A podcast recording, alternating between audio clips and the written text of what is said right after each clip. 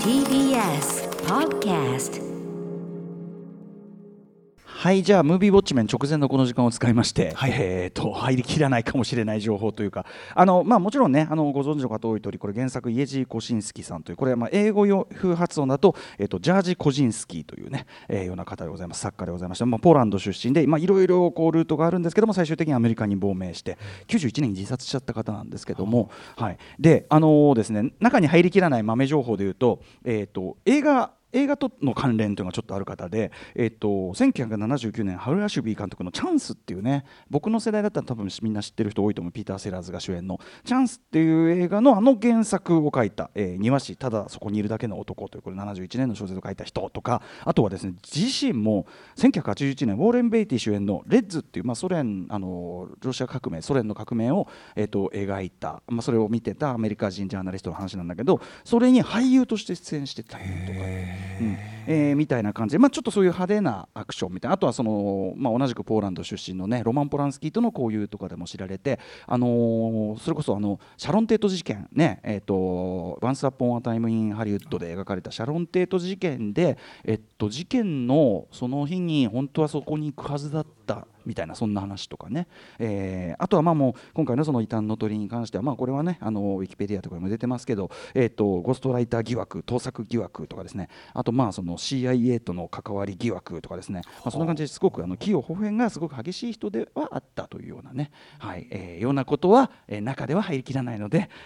えーイエジー・コジンスキーさんコシンスキーさんの話先にしとこうかなとかね。映画評プラスアルファ、ありがとうございます。でねそのあの異端の鳥を出してからすごくまあバッシングにさらされた、まあ、このさらされたって話は中でもしようと思うんですけどあの今回ですねそのペインテッドバードの、まあ、日本の翻訳であの昔も出てたんだけどそれの2011年かな？に出た、えー新しめの翻訳がですね、えーこの松籟社というところペインテッドバードっていうタイトルで出ててここで最後の方にですねその今回のその将来者版に入ってるあのコジンスキー自身のですね、まあ、後期が載っててでそれでまあそのいかにバッシングがいろんな効果、まあ、そんなにろくに読んでもないやつからすごくあのお脅されたり怒られたり、えー嫌われたりしたとみたいなあれでニューヨークに住んでる時にあの家に2人組の見知らぬ男が押し入ってきて鉄パイプで。でコシンスキーはどこだって超脅されて。でお僕コシンスキーじゃないですって。で本人ちょっと出かけてるんでってしらばっくれて。でお酒飲ませて油断したところで隠し持っていた銃を出して動くなっつって。ででなおかつ写真をパシャッと撮って。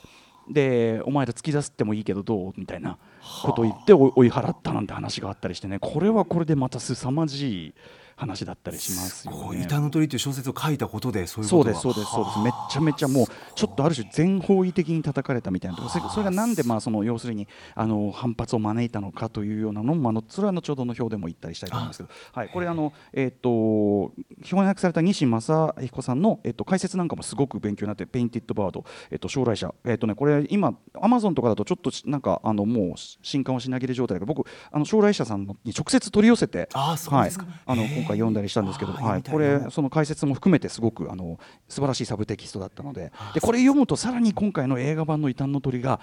どうやってそれを映画的に置き換えたかっていうのがすごく分かって正直僕「異端の鳥」のだからその普通に見てもよかったんだけど映画としての評価すっごい上がったんですよ。ああそうですか。後ほどまた。この後映画表です.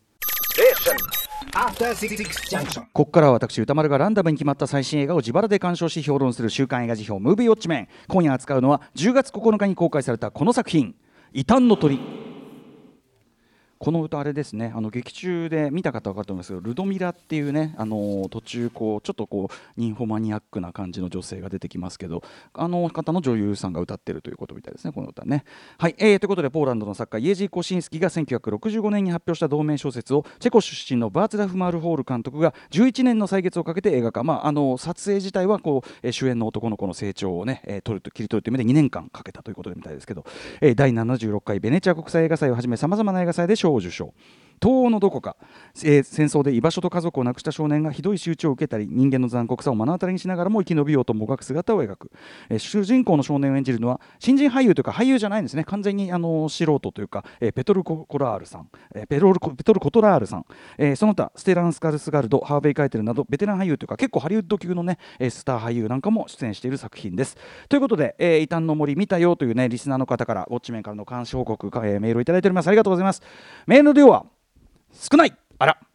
まあ、公開感少ないのと、やっぱり上映時間3時間弱というね、この重たさ、そしてやっぱりこう、まあ、えぐいんじゃないかみたいなね、えーそういうところがあったのかもしれませんが、えーただし賛否の比率は褒める意見が7割、主な褒める意見は、地獄絵図が3時間、ドスンとくる、ドスンと腹にくる映画体験、モノクロ映像の美しさはヨーロッパの芸術映画ならでは、ラストには思わず涙しま涙してしまったなど、オールタイムベスト、今年一番という声も目立ちました。一方、批判的な意見としては、戦時下という状況を差し置いても、登場人物が変人ばかり、これでは共感できないとか、えーもっと人間の暗闇をえぐることができたのではなどなどがございました。えーということで、良かったという、ね、メールをご紹介しましょう。ラジオネーム、えっと、リュッパチさん、本編を見る前から、炎628、これね、えっと、ソ連の、ね、戦争映画大傑作ですけどね、いや、えー彼らはきていたに匹敵する名作なのではという予感がしていたのですが、個人的にオールタイムベスト級の一本になりました。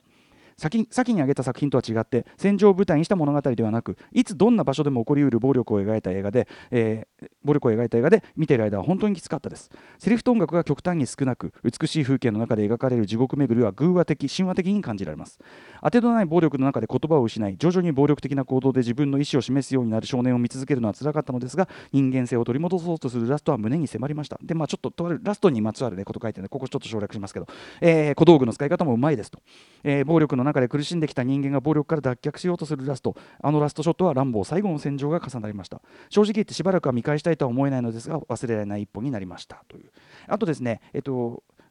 ちょっとあの省略させていただきますけど、ラジオネーム、キエイ・キエイアキラさんは、えっと、連想したという作品で言いますと、同じく、えー地獄巡りということから、えーストルガツキー兄弟、神様はつらいを原作としたアレクセイ・ゲルマン監督、神々の黄昏これも凄まじい作品ですけどね、を早期、えーモノクロ、ドキュメンタリータッチという共通点がある両作、えー観客のついた一見性を狙ったところがおそらく禁じ手から同様の手法となったのだろうというようなことを書いていただいたり、あとですね、えーっと、ラジオネーム、ちびた鉛筆さん、25歳、女性の方、これもね、えっと、すごく長く書いていただいてあの全体としてはすごく絶賛、えーとしていただいてるんですけど、えー一つ気になる点、えー女性描写についてということで、えーちょっと省略時間ないんで省略させていただきますが、えー、と男性たち男性キャラクターたちのあのある種こう多様性というかですね、えー多面性みたいなのが描かれているのに対して、えー、と女性はちょっと,、えー、と一面的なというかですねステレオタイプな、えー、とキャラクターというかある種こう、えー、路悪的な描写をしたいがための道具として女性キャラクターが使われているように見える、えーこのことに気づいた時気持ち悪さと居心地の悪さを感じてしまいました。これは確かにその面ちょっとあるかもしれないなというふうに私も思いましたね。なるほどと思いました。ちびた鉛筆さん、えーあと良くなかったという方、えー働く方のももさん、えーこの物語の物語の横糸は目を追いたくなるような人間の罪と、えーただし物語の縦糸は少年が家族のもとに向かう旅路ですと。そのために圧倒的に描かれるはずの人間の罪のの姿が一人の少年が耐えられるレベルへと下げられているような気がするのです。いわば邪悪なおとぎ話のレベルにと、えー白黒の映像は冷たい湿気を含んだような空気を感じさせ圧倒されるようなシーンも多かったです。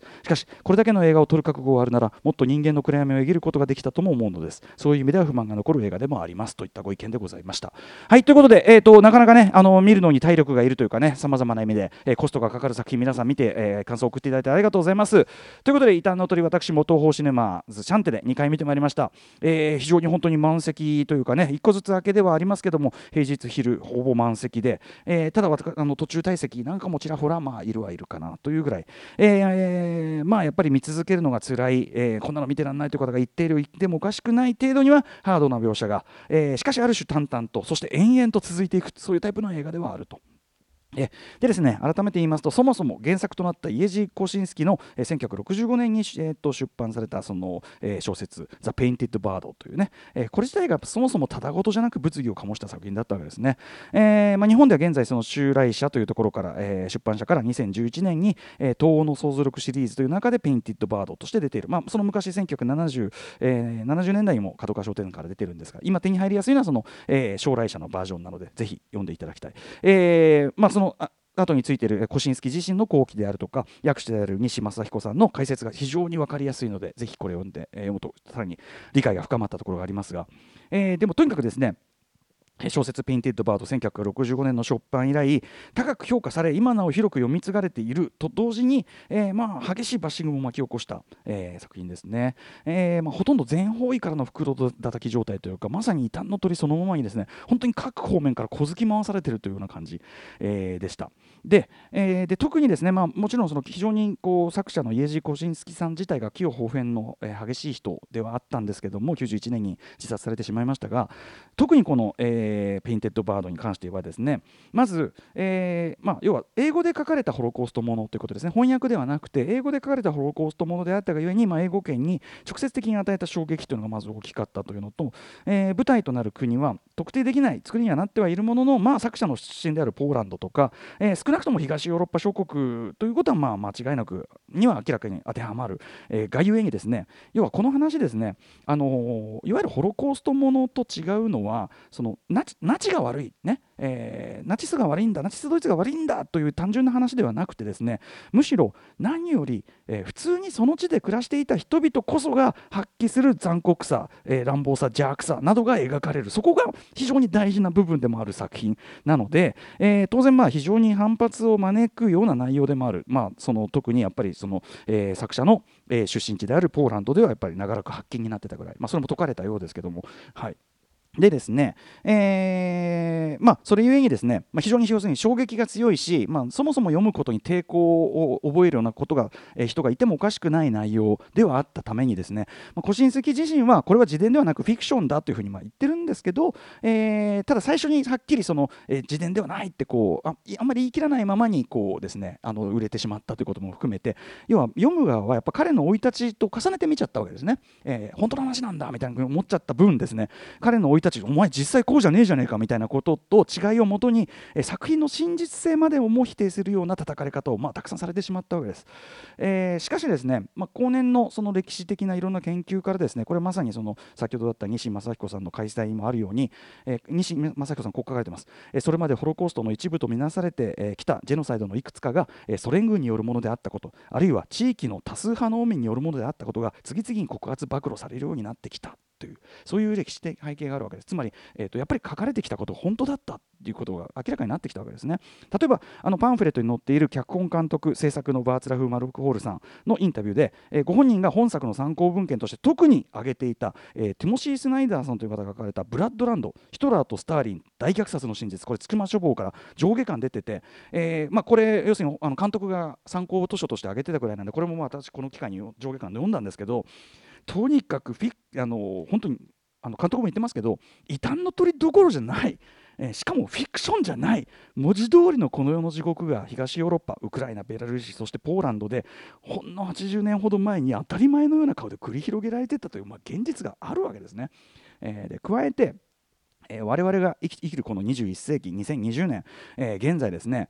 例えばその弱いものとか違うものへの差別虐待、えーそしてその戦争と分断と搾取あるいは被害者ずらした不信と憎悪ねこれあのイエジー・コシンスキーがフィクションならではの自分自分の個人史としてではなくフィクションならではの普遍的真実として描き出したそれらのね、えー人間のその闇というのはですねなくなるどころか世界各地でいよいよ日の手を増しつつあるわけじゃないですか。なので、えーだからこそでしょうこのバーツラフ・マルホールさん、えーこの約11年をかけて実現させた撮影には2年をかけたというこの映画化、えーまあ、渾身の映画化なわけですけど原作小説がもともと持っていた普遍性真実性、えー出版当時はそれこそね表面的なそのスキャンダラスなノイズというのに覆われがちだったそれをですね映画ならではのやり方で丁寧に抽出することに、えー僕は完全に成功していると思います。なんなら小説の映画化における一つの理想最良の例があるというぐらいに言い切ってしまってもいいかなと思うぐらいです。えーでですね、まあ、先ほどから名前を出している、えー脚本監督制作バーチェラフ・マルホールさんチェコの方でね、えー、とこれちょっとすみません。やっぱチェコの映画界私不勉強であの全然存じ上げなかったんだけど、まあ、俳優としてそこそこ活躍も続けてきてあとプロデューサーとして長年活躍してきたというような方らしいんですけど映画監督としてはこれが3作目で1作目のね、えっとえー2003年のスモールスマートフィリップってやつだけはちょっとすみません。現時点で未見なんですけど2作目の、えっと、2008年「トブルカ」というですね現代の作品が日本では「えー戦場の黙示録」っていう投げやりにも程があるタイトルで DVD 化されて見ててこれはまあ見たんですけどこれね、えー、と第二次大戦中に北アフリカ戦線に投入されたチェコスロバキア義勇軍が、えー味わう、まあ、まさに戦場の地獄というのをですねこれです。何も知らない新兵目線で描くというこのまあ語り口もそうだし、えー途中ですね、えっとタイからそのはぐれてしまった兵士が一人荒野をさまようというくだりが結構な尺割かれるんですけどそこのすごく静筆でなんならアーティスティックでもあるようなムードなど今回の異端の鳥ともはっきり通じる、えーまあ、要はこの世の真実を混じり気なく見せようとする凍結した視点みたいなものがですね。すごく現れているような作品でした「戦場の黙示録」えーにしたって今回の3作目「異端の鳥」まあ、明らかに作家としてレベルが桁違い上がっている一作であるかなとというふうに思います、えーさっき言ったようにですね、えー、と原作小説が本来伝えようとしていた普遍的な、まあ、言っちゃえばその人間の根源的な暴力性への考察ということですね。えーというのをですね時代や立場選ばず響くようにできるだけその純粋な形で人間の根源的な暴力性への考察というのがそのこれある時代限定とかある土地限定であるとかっていう、えーそういうのに縛られてその見る側にノイズがかかんないようにできるだけ純粋な形で、えー抽出提示するべく、えーバーツラフ・マルホールさんさまざまな映画ならではの工夫をしている。この映画ならではってところ本当素晴らしいんですけど例えばまずやはり、35mm フィルムで捉えた非常に美しい白黒のシネマスコープ画面ですね。これ、えー、とウラジミール・スムットニーさんかな、えーという撮影。これが本当にどんな場面にも品格と美しさを叩いてて場面によってあのコサック兵が馬に乗って現れるところとかあの村村人がこう村でこう怯えてこうシーンとした村の写し方とか明らかにちょっと黒澤明的な雰囲気もね影響も感じさせるようなね感じもありましたけどとにかく非常に素晴らしい画面。これはですねもちろん単にかっこつけで白黒シネマスコープにしているわけではなく、えそしてもちろん昔っていうことを示したいわけでもなくて要はこの物語に、えーある種その神話的、まあ、先ほどメールにもありましたね神話性、えー抽象化するような作用をこの 35mm フィルム白黒白黒シネマスコープの画面というのは、えー持っているわけです。これねあのキネマ旬報でですねあの石川圭さんあのミツバチと遠雷のね監督の石川圭さんが寄せられてた文章が非常に面白くて、えーあの劇中ですねあのこれ、まあ、元の小説のタイトルにもちろんなってます、えー本作全体を象徴する、えーまあ、要要は色を塗られた鳥はその元のその群れに戻してあげても同族から攻撃され排斥されるというそういうくだりがありますね。で、えなんだけどこの石川圭さん指摘でその映画ではその塗られた色っていうのも白黒ゆえに定かではないと。つまり全ての暴力を並列に描くこの本作が、え原作小説に映画ならではのの付け加えたそのあ主題という真の主題がここにあるみたいなことを石川さんがおっしゃっててうわさすがやっぱ面白い知的というかさすがだなと思っちゃいましたけどね。これはねぜひ皆さんキネマ旬報も読んでいただきたいんですけど、はい、でですね、えー抽象化という意味ではその最たるものが、えー、と劇中で使われている言語ですね、えーまあ、ドイツ人はドイツ語をしゃべる。ロシア人はロシア語をしゃべるという以外は、えー現地の人が話すのは、えっとスラビックエスペラント、まあエスペラントってありますけどスラビック、まあ、スラブ版のエスペラント、まあ、要は、えっとスラブ諸国間用の半人工言語ってことですね一応スラブ語の文法とかそういうものを元にしつつどこの国でもないスラブの国間で使われ通じるような半、え人工言語があってそれをまあ使ってると。ね、でそれによってやっぱりその特定のその、まあ、東ヨーロッパではあるけども、えーという感じがしてる。で非常にフィクショナルなわけですね、そこだけで、そんな国はないわけですから。えーということですね。で,、えーで、さらに当然、ここが最大のポイントなんですけど、小説は僕というのの一人称でその時主人公がどう思っているかどう感じているかなどなどをまあ言葉で説明していく。だけではなくてその場ごとの状況説明も実は割と細々としているんですね。例えば今はどういう全体としてその例えば第二次大戦がどういう戦況だとかあるいはその人物関係ですね。先ほどあのちょっと前のところ言いましたウドキア演じる粉屋がですね、まあ、非常に嫉妬深い旦那でありますよとか、えーこういう人間関係ですよみたいなことの説明であるとかあるいは、まあ、例えば後半、えーソ連軍とね、えー合流するわけですけど、まあ、共産主義とは何かとかスターリンとは誰かみたいなそういうこう説明が、まあ、もちろんあくまでその時点での少年の考えたこととしてではあるんだけど割と具体的な情報として書き込まれているんですね。でそれゆえやっぱりですねその史実現実と結びつけてまあ、読まれてしまったというのもこれはある種ちょっとしょうがないことかなとも思うんですけども、えーそれに対してこの映画はそういう言葉による状況説明などを本当に最小限にとどめていて、えーとであくまでですね、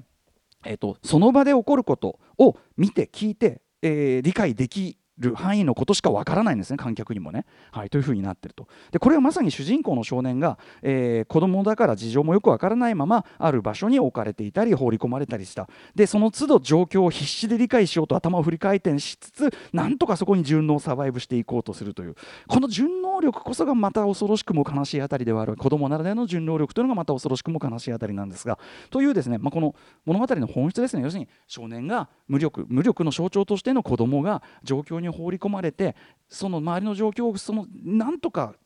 手に入る情報だけで理解して順応しようとするというこの物語の本質にむしろ忠実なフィットした語り口なこの映画の語り口の方が俺に言わせると僕は、えー、という。それでまたねその、えーと、主演のねそのあの子のですね、えーと、見るその目の力強さというのがペトロールペトル・コトラールさんのあの彼が見るってっていうその顔の強さがすごく強くて、えーと、彼が演技、ね、経験ないにもかかわらず、まあ、その抜擢されたのはやっぱりそのこの彼の見る顔の強さというここにかけたんじゃないかなと思うんですね。はい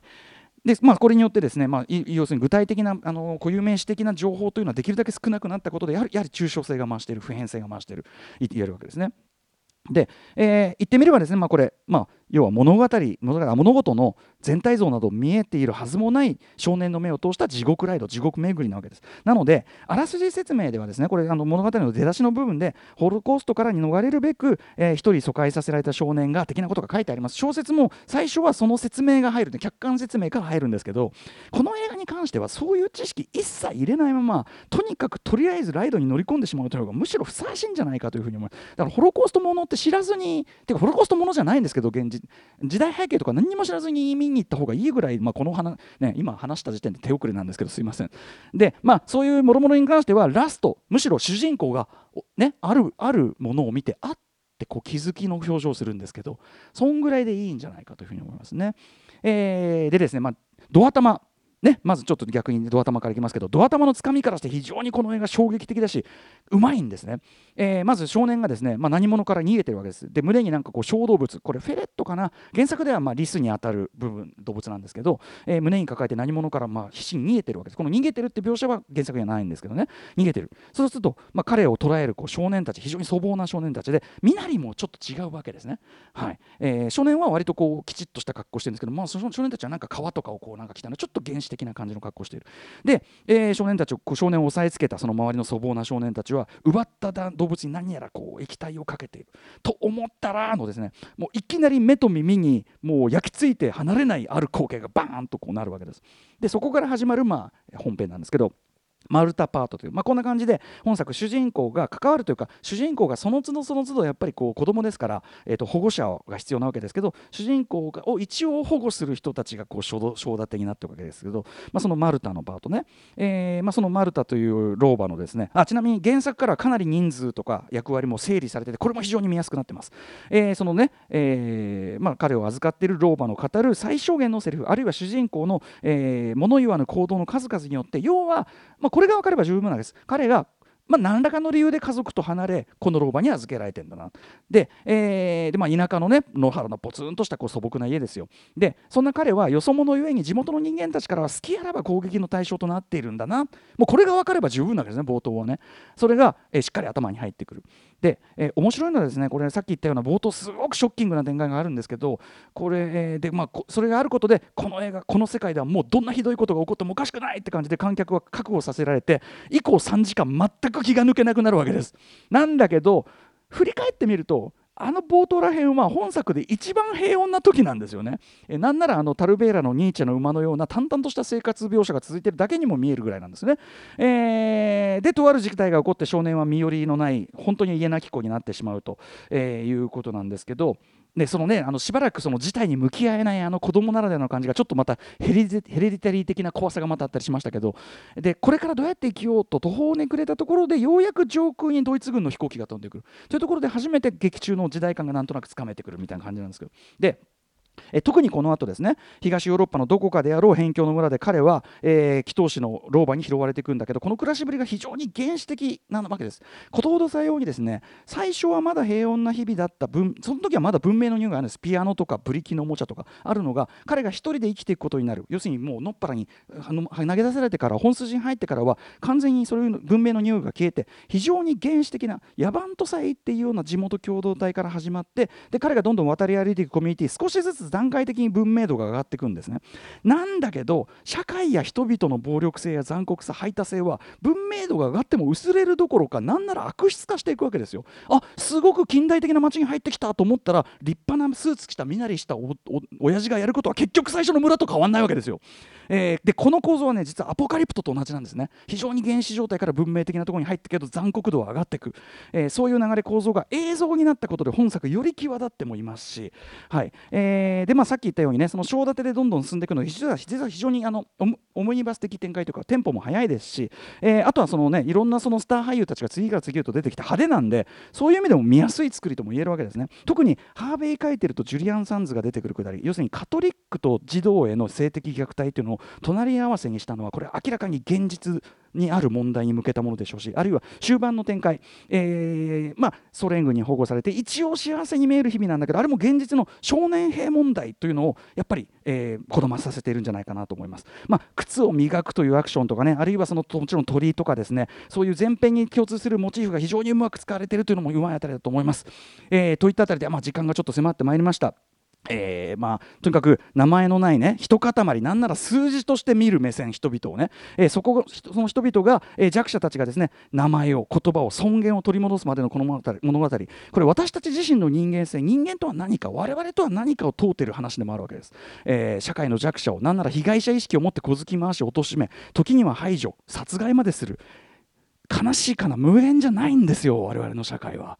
ということでこの残酷さ辛さは決して単なる路悪ではない、えーそれを非常にアートの域まで高めた普遍的なアートの域まで高めた。小説の映画化としてもそしてもちろん一本の映画としても、えー見やすい上に、えーと射程は長い。うーん。見事な一本だったんじゃないでしょうか。しばらく見返したくないというのは同感ですが、えーぜひぜひ劇場でウォッチしてください。来週の課題映画を決めるムービーガチャタイムです。さあ時間がないのでガンガンいきます。最初の候補はこちらスタートアップ続いてはこちら。空に住む3つ目はこちら。朝が来る。続いては劇場版鬼滅の刃。5つ目はスパイの妻劇場版。6つ目は博士と狂人。7つ目はえー薬の神じゃない。そしてリスナーメール、えー、よるよるペンギンさん、えームービーウォッチメンに星の子をリクエストします。ということで一応ガチャ回していきましょう。ガチャタイム。偏見にさらされる主人公という点ではっていういつつですね、まはい、安易にしないという。さ来ました。あ何？劇場版鬼滅の刃無限列車編。これは行ってみよう。お願いします。言葉をすみません。もう言葉が言葉を失った状態ですね。いつやるの、ええ。今でしょ？言葉を今でしょ？言葉を失った状態ですお願いします言葉はちょっと私ちょっとそういう 初鬼滅。名前名前もちょっと出てこない。自分の名前も出てこない状態。やりまありがとうごすざいます.